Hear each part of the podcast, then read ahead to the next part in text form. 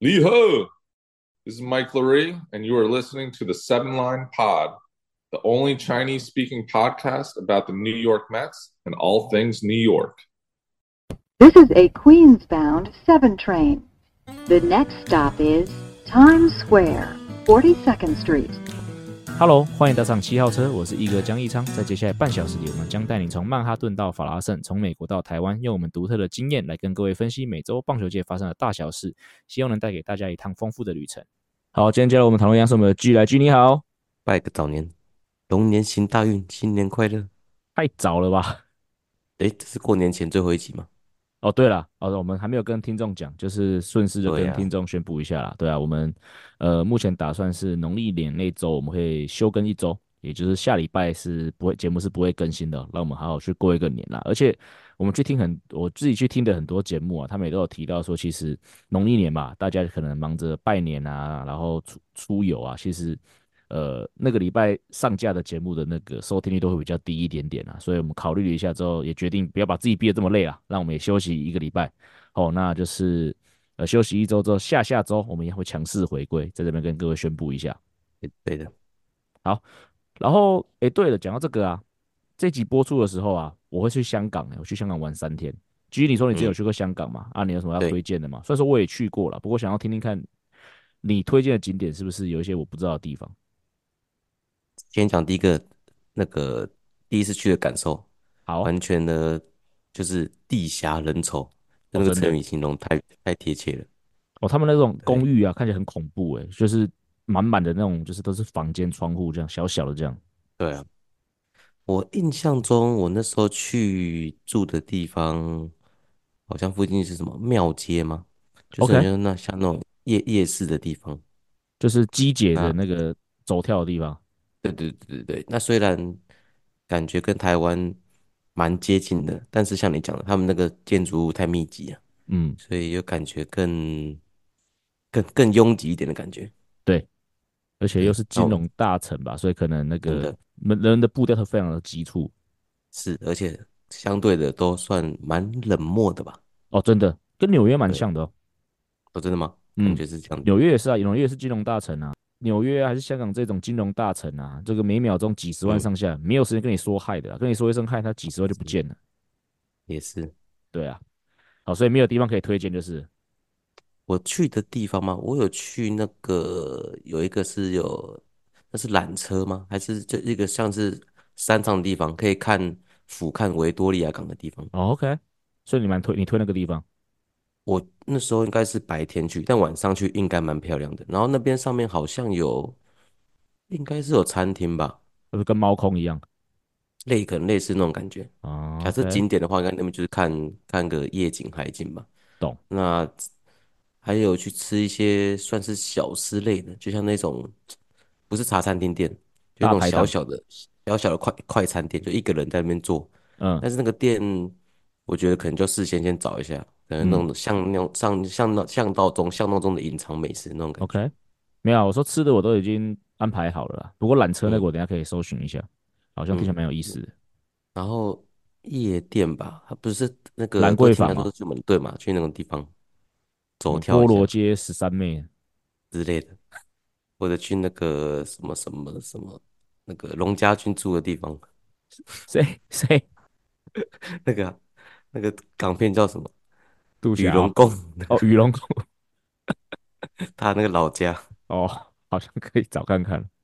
对，那剩剩下的时候就是去，剩下的之外就是我就是去，就是买东西啊。嗯哼哼哼，哦对了，对吧？去逛逛，那很多很多商场也好，商店也好，对啊。嗯，时代广场，大大概是这样子。好，好，感谢你的推荐哦。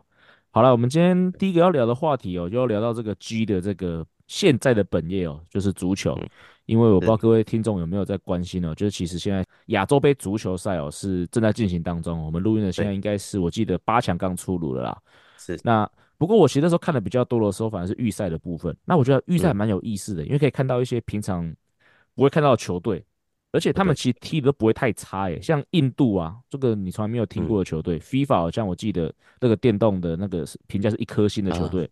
跟澳洲踢也只踢个二比零输掉而已，然后伊拉克啊踢赢日本，哦，那个前锋很高，那、因为日本我们知道虽然说很强，可是他们身高偏矮嘛，那他们有个很高的前锋，头锤两颗，对，就踢赢了日本。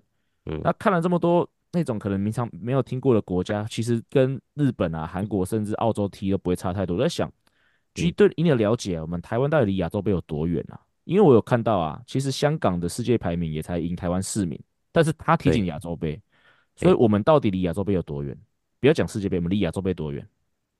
嗯，先讲我看完这这几场这几天的比赛，大致上的状况是，我觉得亚洲的水准提升很高，哦、各各个国家对、嗯，那也不要像你讲的，我们也不能单纯说什么台湾都很多，而是用来用比较来讲比较快。像香港的话，我们跟他们感觉没有差很多，但是其实他们足球早发展我们很多，嗯。足球应该是香港最热门的运动啊。对，那因为他们是被英国殖民过嘛。哦，对啊，对，那这是一点。那第二点是，呃，用中华队的方方式来讲好了。我们一九七零年代还停止选拔香港公民代表中华队参赛。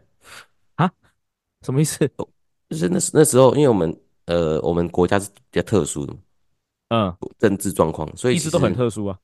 对，那我们那时候，我们的亚洲杯只有一九六零跟一九六八年打打进准决赛，最高纪录是季军，但是但是当时大多数的球员都来自香港，所以我们是中华民国的意思吧？对，中华民国代表队的意思是那时候很多香港球员，所以我们是一九七零年代才停止选拔香港公民。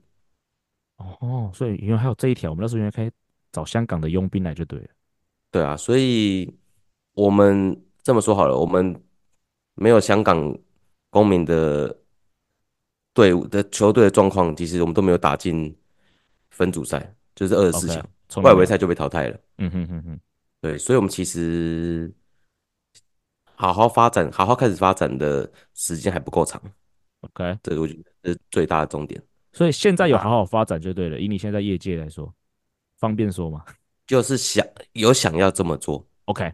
嗯，对，那之前像我刚才讲的，那可能就是大家都还觉得，哎，我们有好的球员的来源的话，那就这样征召就好了，我们不用好好自己从从三级发展，从基层发展，嗯，或者从制度开始去改善。对，哎，不是啊，这个逻辑我没有听懂啊。有好的球员可以可以来啊，可是你不好好发展，怎么会有好的球员？我我的我的意思说，那时候是有我们可以去找香港的嘛，哦哦哦，OK，就我就不用。我就不用有本土的球员嘛，对吧？哦，OK，你是回说六七零年代的思维就对了。对对对对对，所以，嗯，像哈斯是一九七零嘛，所以我们等于发展了近五十年吧。对啊，对，但是五十年相对的其实不长啊。那个运动，哦，OK，棒球我们发展应该超过。哦，我懂你意思。对，大大概是的讲很很。很长远的话，讲很很基础的话，应该是这种是这种感觉。嗯，那还当然还有很多很多方面的问题，只是直接讲为什么会差这么多的话，就是我们其实发展还不够久。嗯，好，对对，大概是这样。那假设我们要跟他们去踢的话嘛，目前感觉用那个讲个比较极端的铁桶阵打反击，可能我们会比较有希望。连印度对澳洲就是这样子啊，他们全部归在自己的半场啊，对，对啊，然后就是。想全全力把那个球门堵住啊，然后抢到球就往前场一踢，然后前锋去追，然后没有追到，然后又回又回来防守这样。对，所以另一方另外一方面就是战术执行的能力吧。OK，对，就算我们没有呃整体没那么强，但是可能还是要我们的打法或者能力提升之后，对于不同的对手要去了解，就可以有好的战术呈现，像伊拉克这样子。OK，我我认为他们他们琴收的很好。所以可以去打败日本，嗯，我认为是这样子。对，好，那我问啊，比如说像印度跟澳洲可以踢个二比零而已啊，然后伊拉伊拉克可以踢赢日本，那我们跟日本或跟澳洲去踢，你觉得会输几球？会输几球哦？嗯，三球，三球，比我想象的少哎，欸。哦，我是我是觉得以上，因为我觉得那种用大分小分来讲，就是至少三球，呃、你会看在三球，然后在往上。对，对，OK，好，理解。哦，不过这次世界杯除了除了看到这个，就是一些比较平常没有看到国家有不错的表现之外，我有注意到就是韩国队啊，因为以前我们讲到韩国队，我们第一个想到一定是那个孙兴慜嘛，对吧、啊？因为他毕竟是应该是世界级的选手了。可是后来我这次又看到另外一个选手叫做李刚仁诶，而且嗯，听到那个主播在介绍，原来他在他在大巴黎踢球诶，我才发现说原来韩国除了孙兴慜之外，还有另外一个基本上已经是准世界级，甚至已经是世界级的选手。嗯、然后我们就在聊嘛，然后你就跟我说他十岁啊就加入到这个瓦伦西亚的青年军啊。那这样这种那么年轻就去打就去踢青训，这个在足球的训练上是常态嘛？就这么早就让他们去职业化或专业化的训练嘛？其实蛮常见的，他，嗯，我上网查到的是，好像英超好了，大多数的英超的他那个 academy 就是他的可能足球学校吧，对，呃，就会选拔九岁以上的儿童，哇，可是九岁而已，你怎么看得出来他强不强？就还是会看球感吧，运动能力，跑得快的啊，嗯、跳得高的协调性好，球感好，射门力道，盘球能力。是，我相信还是看得出来。嗯、那但是他是，他是每年都会选拔重选，他就不会你选进来就是待在里面哦，所以让大家都有机会。嗯，所以九岁进来，假设你就是可能只是一开始发育的比较早，然后你十岁、十一岁、十二岁都没有在长高，也没有在长壮，他是可以可以把你踢出去的。也或或者他后来就不想，隔年就不想继续踢了，也有可能。哦，OK，对，那那他当然他们也是有。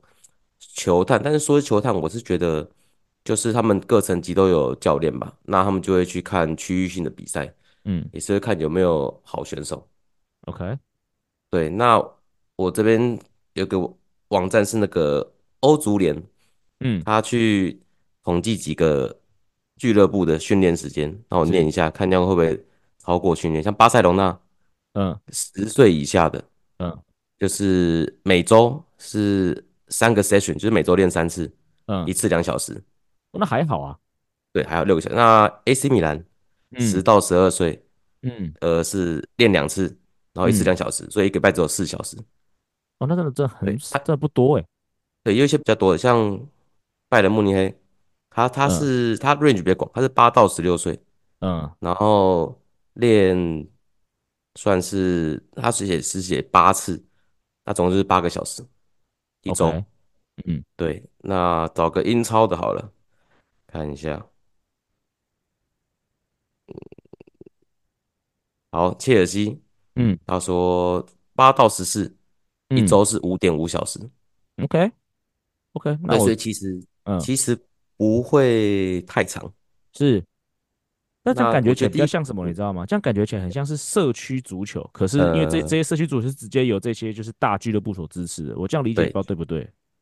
嗯，我觉得一方面这是一个想法，因为他们的地区的都发展很好，嗯，所以我的这个俱乐部下面的呃青训，可能我搞不好不止一个区，我搞不好这区可以开个四五个地方，然后再就是他们，我觉得我是认为他们已经发展的很好了，所以训练品质相对很高。嗯，所以不用训练太多过多的，像我就像像像亚洲这样子吧。但是但是其实也有可能，他们自己私底下有自己练习的时间，就是我可能会去找一对一的教练。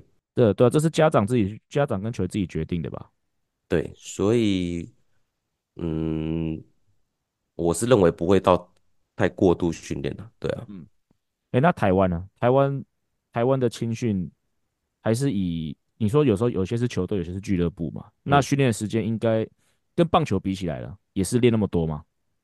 也是多。听过体育班的有，体育班的球队国小早上晨练可能就两三个小时，下午再两三个小时，每天，所以一天算五个小时好了，一个礼拜就五五二十五个小时嘞，一天就练得比巴塞隆那一个礼拜还要多了。那我们应该要踢赢巴塞隆那才对啊。哎，照你逻辑讲是这样没错，是啊。哎，那我这里最后一个问题哦，那个那台湾有流行，就是家长如果觉得自己的小孩够厉害，然后家里也有够有钱的话，会会想去送去欧洲，还是送去对，会想要送去欧洲的这些这些地方受训吗？有听过这样的状况吗？有，但是很少很少。因为因为我们的想法就是，我们之前讲过，就是不希望太早跟家人跟小孩分离嘛。所以假设你是从小就要送去的话，嗯、基本上全家就带过去了。OK，所以所以搞不好就是比较全家去移民这样。对，比较可能是他本来就是全家出国，或是家长在外面工作，所以就可以在国外踢球。嗯、OK，那单纯为了足球的话，我觉得这种有这种热忱的很少很少，少之又少。那可能送出去高中、大学送出去有，或者早一点国中吧。哦、对啊，大概是这样、哦。所以高中有，大概十五六岁有开始在送出去。高中蛮多的，很多小朋友蛮多的吗？的想法是，他先念完国中，或念完高中，嗯、然后再去比较近就去日本。嗯，因为高中就独立了嘛，所以他想要住校，或者有些是因为他先念，我猜是先念语言学校吧。嗯，所以你太小，你又读那么多有的没的，然后又要去出国，其实比较困难。可是相对的，越长大越独立的话，相对机会就会变多。了解，好，感谢 G 这样的说明哦。这足球其实虽然说跟一样是运动，但是真的跟棒球来说又是另外一个世界啊。哎，真的。好，接下来的单元呢，我们要请到我们的固定来宾，之前还抱怨说隔太久，我们这次两周都请他上来。来，我们的大队的魏来，魏你好。哎，一哥，呃，G，各位听众，大家好，我是 Wayne，我又回来了。对，两周就回来了。哎，对，好像不错哦，这个，很棒啊，继续保持好的节奏，继续保持。哎，我是不是要先祝大家新年快乐这样？哦，对，对，新年前最后一路。是是是，那就祝祝福各位，就是新年快乐。那新的一年，希望大家都平平安安啦，哦，健健康康啦，啊、嗯哦，跟我们的球队球员一模一样，哦，都是希望保持健康的一整季。对，现在都是健康的啦，到时候就不知道了。对，现在诶、欸，现在还没开始春训，春训开始可能就会有一些状况了，这个大家都知道，对吧？哎，你会围炉吗？围炉啊，会啊，会啊，就家人朋友应该就是。每年虽然我们在遥远的的美美国东部，呃，我们还是会就是多少多少聚在一起啦，哦，聊聊天呐、啊嗯，吃吃所谓的年夜饭这样子。虽然已经有点晚，是就是晚大家一呃半天这样子，对啊。嗯、好，那开门见山问一下，最近办公室有没有什么新鲜事可以分享？哦，有诶、欸，刚好你刚好你刚好提到那个呃农历新年的的的事情。呃，在这边也顺便打一下广告哦，因为反正呃，我觉得这一集播出的时候都还来得及。嗯，就是我们球队呢会在二月十一号哦，大年初二吧，哦，礼拜天在 Citi Field 会办一个农历新年的活动。OK，哦，所以呢，如果有在纽约的听众朋友，如果有兴趣参加的话，你可以偷偷的到啊，不用偷偷啦，你可以你可以到我们的网站哦，就是 Mets.com，然后斜线。啊、uh,，Lunar，就是那个农历的那个 Lunar，对，点进去看就会看得到哦，可以直接买票哦。那我们有限额，所以如果先听到的人赶快去抢票哦。一张票只要五块钱哦，大人只要五块钱，非常非常的便宜。嗯哦，那小孩跟长辈是不用钱的。嗯、哦，但是在购买票的时候，请务必记得要把小孩跟呃长辈的票一起选进去。哦，虽然他们是不用钱的，但还是要扫那个 QR code，还是要扫那个呃，对，那个码，对，才能进来。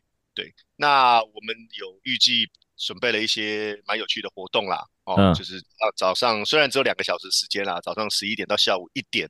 嗯、呃呃，当然就是呃，Mr. Mrs. Matt 一定会出现嘛。对、哦，那还有我们开始的时候会有一个舞狮呃、嗯、的活动。那本人本人小弟我也会稍微致辞一下哦。哦，OK。台台湾代表这样，你跟 KC 会签名吗？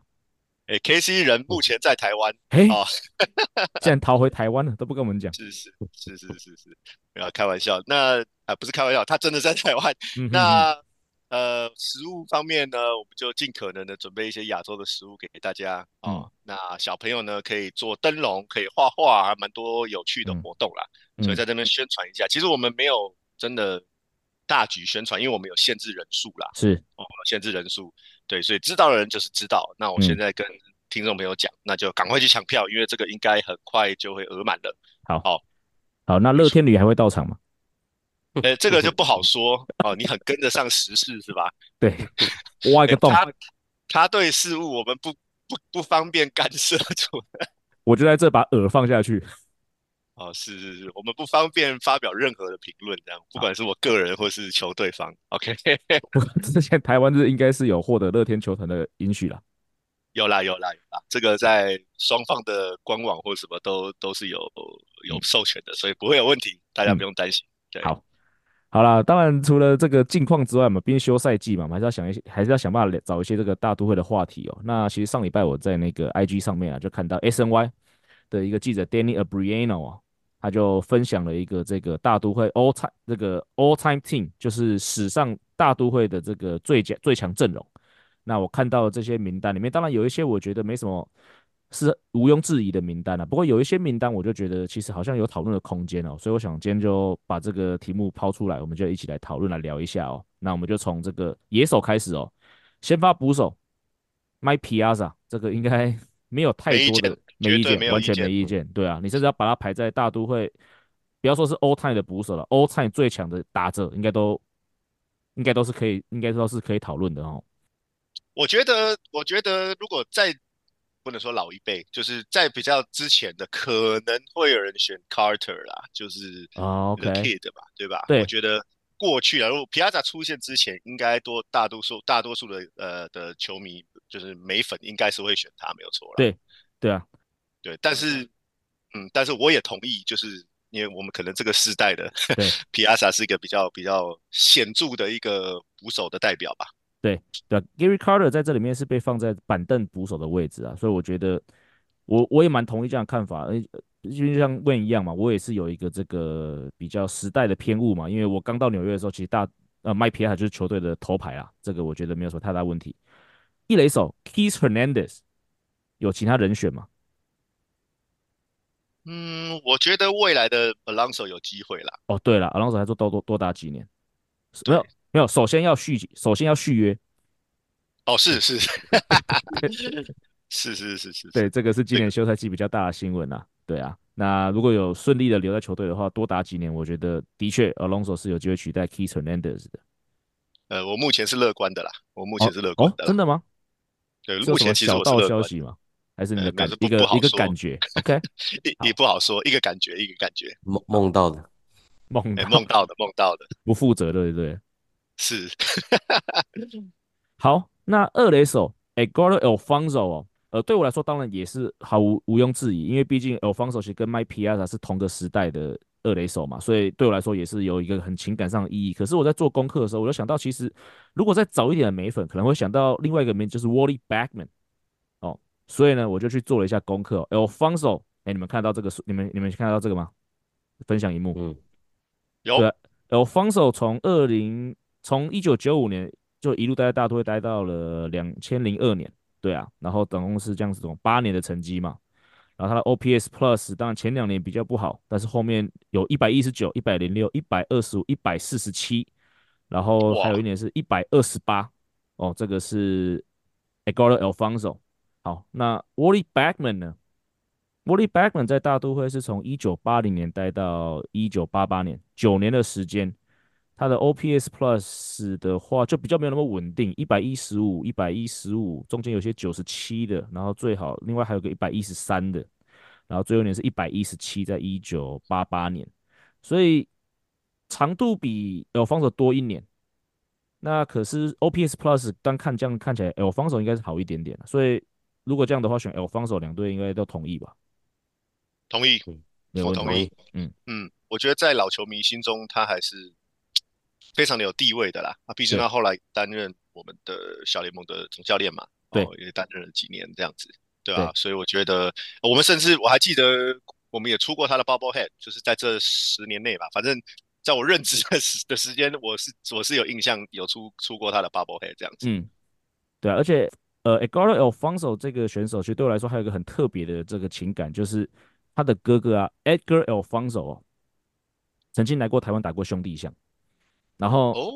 对，然后那个时期，他就是那个时期刚好就是我爸当总教练的时候，然后我就跟，然后球队在台东春训，然后我刚好应该是国中吧，我就跟着去练，然后我就很印象很深刻是那个时候，Edgar Alfonzo 对我特别好，就教我手背啊，教我各方面的这个打击各方面，然后因为他那时候春训的时候手背表现非常好哦，然后就感觉就是被予这个赋予重任，结果呢，球季开赛打了没有几没有打几场比赛哦。他就手背失误啊，打击打不好啊。后来发现哦，他有一只眼睛看不到，这就是著名的独眼艾德事件。我不知道各位还，我不知道你记不记得？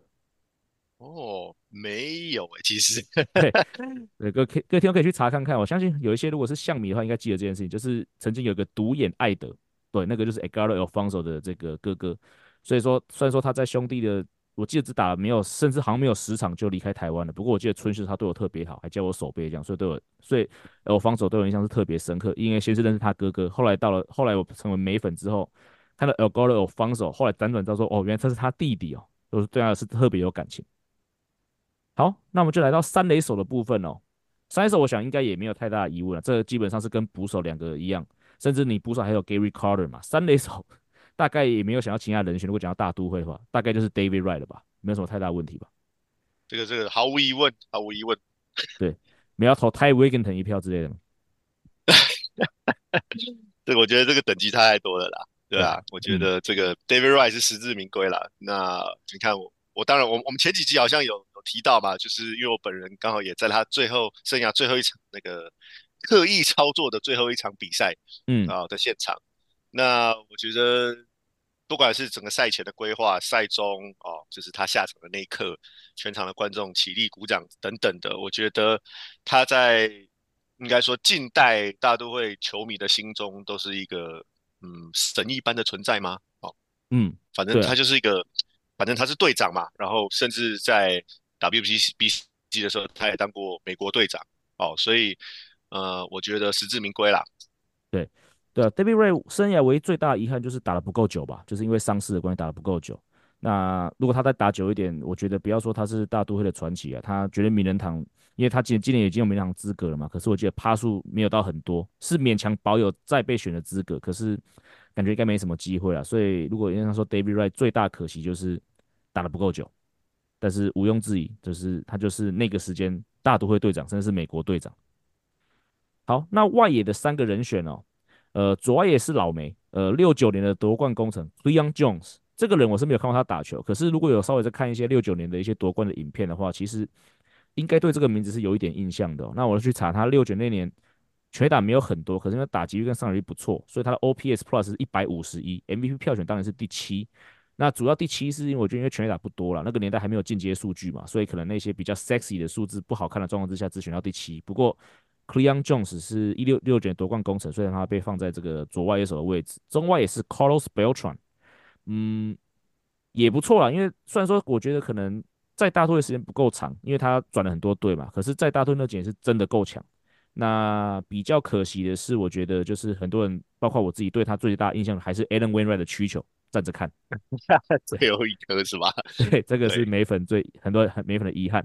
那右外野手，呃，这个可以请 Win 介绍一下，因为我们已经介绍过。那是今年因为你们有活动嘛，Darryl Strawberry，你可不可以稍微顺便宣传一下你们活动吧？是什么时候？你你有记得吗？好啊，呃，今年六月一号，六月一号、嗯、哦，会在球场帮他举办，就是他的球衣背号，呃，十八号的退休了，呃，的仪式这样子。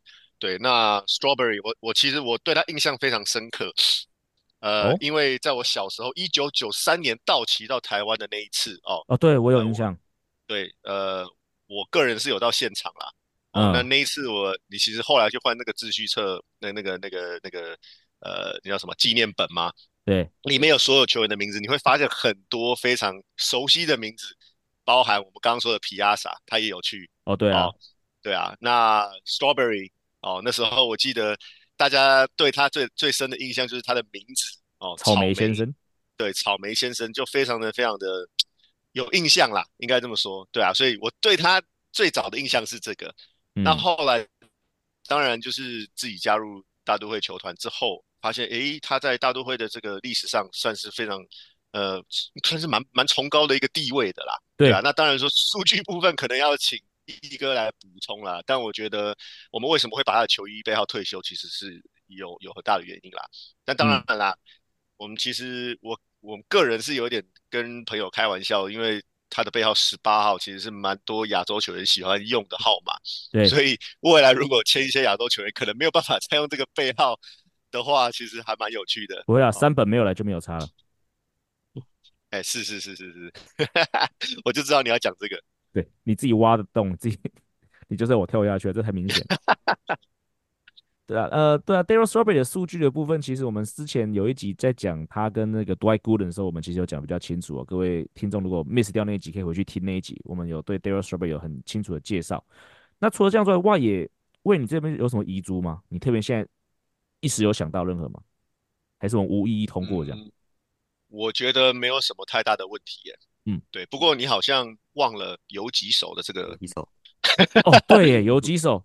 哦，游击手那个，尤其我觉得很好，对，有一首超好讨论的，因为游击手呢，呃，Briano 选的是 Francisco Lindor，可是我反对，问我帮你怎么想？你你觉得 Francisco Lindor 已经够格可以拿到大都会队史最强游击手了吗？嗯，我认为，我相信你要选的是 Reyes，对吧？不是，我要选松井架头一样。哦，好。好，很好，我们大家意见都不一样。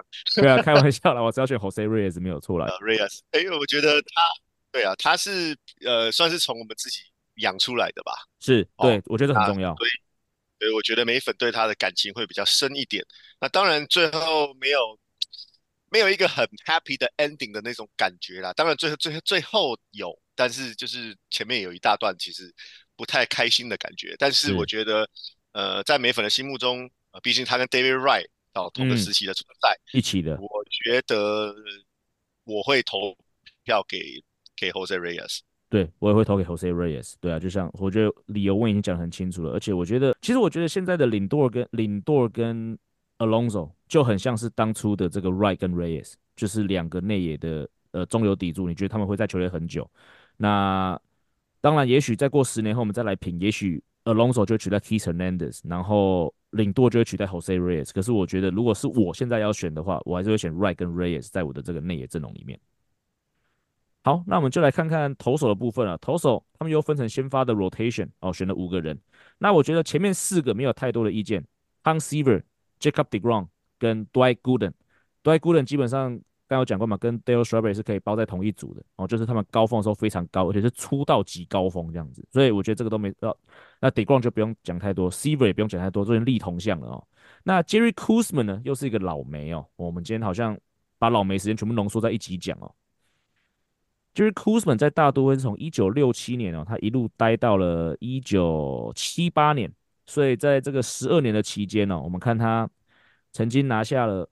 他曾经十胜有拿超过十胜的有一二三四五八个球季有拿下拿下十胜以上，甚至有一季他是二十一胜，那有一季是十九胜，有一季是十七胜。那防御率呢，其实都在这个二左右，最高一点其实没有超过四点一四。不过这边看到比较有趣啊，在一九七七年、一九七八年发生什么事情？他 一九七七年八胜二十败，防御率三点四九。然后一九七八年三胜十五败，防御率三点七五，对，这个是比较，呃，我比较没有办法理解的部分啊，可能那几那几年跟打击不捧场吧。不过其实防御率都没有太差啦，所以 Jerry Koosman 考虑到他累积的数据，真跟他在大都会待的生涯的长度，我其实我觉得他被排第四号投是没有太大问题的。那我觉得这边可以讨论的是第五号先发投手哦，Abriano 他这边选的是 Sid Fernandez，这个也是一个老梅哦，他在。大都会的期间呢，是从这个一九八四年哦，一路待到了一九九三年。那十年的期间里面呢，他有五季拿下超过十胜，包括最多是十六胜，两季拿下九胜。哦，那那防御率的话，大概就是呃 high twos 跟 mid threes 这个二接近三到三点五附近的这个防御率哦。这是 Sid Fernandez，这是 Abrino 选的第五号先发投手。那我这边就觉得说，如果是选 Sid Fernandez 的话，就会选遗珠。不过我的遗珠哦，并不是像 Syndergaard、Dickey 还是 Colon 这些，虽然说都蛮强的，可是我觉得都抢的不够久。我这边后来选了两个，我觉得可以建议我们三个来讨论一下。哦，可以跟，也许可以取代 Sid Fernandez 去当五号先发的。第一个是 Al Leiter。那这个 Al Leiter 的话呢，他其实就是我觉得我自己比较喜欢的，因为情感因素嘛。因为刚刚讲到那个皮亚萨那个年代，他就是那个年代王牌投手。两千年打进世界大赛的时候，其实他就是主，他就是 ace 的，他跟 Mike Hampton 两个撑起的大队的轮值哦。那 Al Leiter 呢，从这个一九八八，从一九九八年一路到二零零四年哦，都就都待大都会。那在这个七年的期间，每一年都超过十胜，所以说他待的虽然没有 s i f e r n a n d e z 久，可是他每一年都十胜。那他的防御率呢？哦，有二点四七，然后有比较多是四点二三，但其他大概就是三左右啦，平均起来大概三点五那边吧，这是附近。那另外一个呢，我相信大家更熟悉的就是 Ron Darling 哦，就是 Keith Hernandez 还有 Gary Cohen 的这个广转播好搭档哦，Ron Darling 先生呢，他在大都会呢，我们看他从一九八三年哦，一直在大都会待到了这个一九九一年的季中被交易到了这个蒙特罗博览会队。那这中间呢，他有一季、两季、三季、四五六七季哦，都是超过十胜哦。那防御率呢，比另外两位稍微高一点点哦，他三三点五到超四出头啦哦。所以，但是可他可他这七季里面也是扎扎实都拿下了超过十胜以上，也都是非常好的成绩哦。所以就想问一下两位，我们来投票一下好了，就是在 s i f Fernandez、L. Leiter 跟 Ron Darling 这三个投手之间。呃，你们会觉得谁比较适合站上第五号先发投手？呃，G 你来看好了，因为你可能是会单以数据来判断的话。我说下下面那两个，你后来选的那两个，Ron Darling 跟 L. Leiter。对，嗯，然后再来，我我认为他的数据比较好看。你觉得他数据比较好看？OK，所以你选 L. Leiter 一票。是，对，那嗯，那魏你怎么选呢？我会选 Ron Darling 啊，呃，情感上的 情感，你的情感，嗯，我我常常看到他了哦。OK。见面三分情，就对。应该说，应该说，因为我看到的是在球场，然后球迷碰到他的反应啊、兴奋程度啊等等的啊。嗯、OK，所以我觉得他在美粉中心中的地位其实应该也是不错的。那、嗯、当然，其实我还蛮讶异，因为我其实没有真的认真看过他的数据啦。嗯，哦，那刚刚我看过他的数据，我也觉得其实我会选他啦。啊、哦，因为他。嗯呃，你刚刚提到非常多球技有超过十胜以上，但甚至有很多是超过十五胜的或接近十五胜的球技。对，我觉得这是非常难能可贵的啦。嗯、对啊，OK。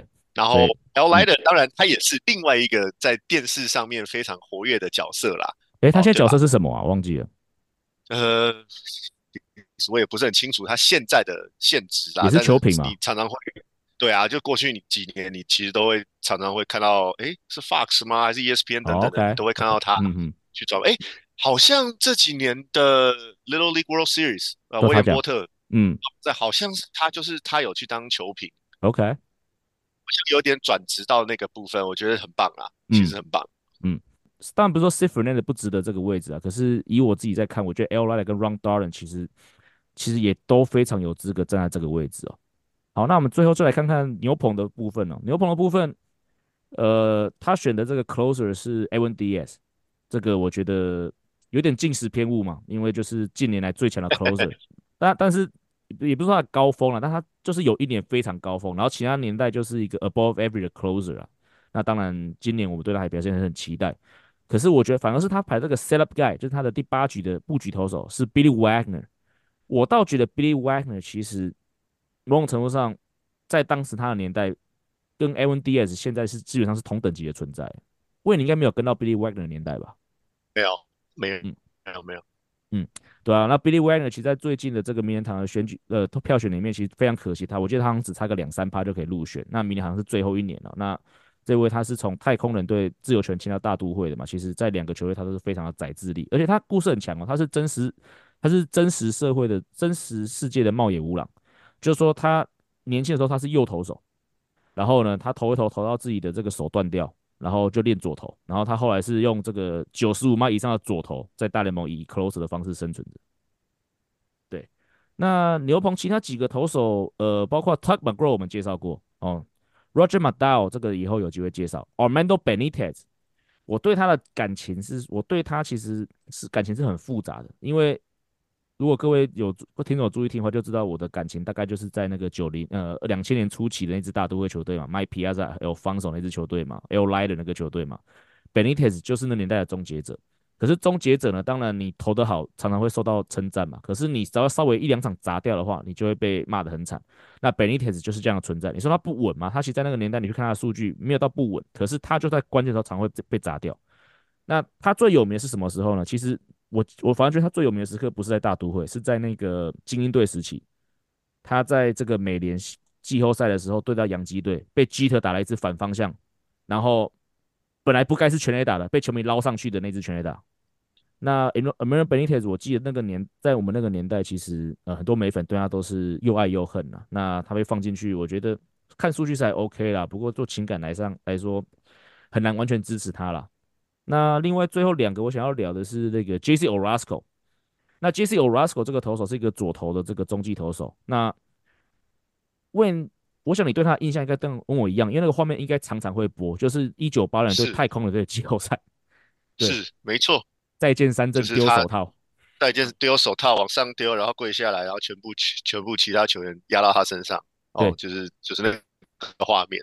对，呃，当然我们那个球场 球场常常会播到这个画面了。哦，对啊，那个从我还在看球就在播。但是最后一次，对啊，最后一次世界大赛冠军的那一年，常常的的的纪录片一直会播到这个画面这样子。对，好，那最后一个啦，John Franco 啊，John Franco 他也是一个左投手。他那个时候其实一开始他是以终结者的方式在球队生存啊，那后来切下 Benitez 之后，他就移到了这个，他就移到了这个第八局布局投手。那可是呢，因为我刚才讲到 Benitez 还蛮蛮会砸锅的嘛。那 Franco 虽然说他速球没那么刚猛，他是比较像阴柔左投哦，在那个年代阴柔左投是可以投在后面局数的，跟现在不太一样。但是他相对还蛮稳定的，而且他生涯救援数在 Benitez 来到大都会，他被放到这个 Setup Guy 之前，他的。生涯救援数是有一定数据的累积的，所以那时候很多球迷听他抱不平，就说搞什么啊？其实你就该让 Franco 去投后面啊，因为他是可以去创一个生涯的救援成功次数。然后结果你放了一个 Benitez，又有时候稳，有时候不稳。所以我记得那个时候很多美粉对他是，包括我自己啊，对他是有一个这个情感的因素的。所以这边可以特别提一下，John Franco 其实也大概就是我那时候看球那个年代，呃，很厉害的一个左手这个牛棚投手。哦，所以大概就是这些人了吧，应该没有太多其他的。牛棚投手我觉得给要要让大家留下印象的，应该不是很多吧？还是为你有什么想法吗？有啊，Familia，你是认真的吗？认我你说印象深刻啊，哎、欸，对不对？欸、印象很深刻啊，就是就关键的时候砸锅嘛，对吧？好，那他应该跟本，所以他跟 Benitez 是同组，就对，呃，差不多，差不多，哎、欸，嗯，啊，我们别，我们我们已经。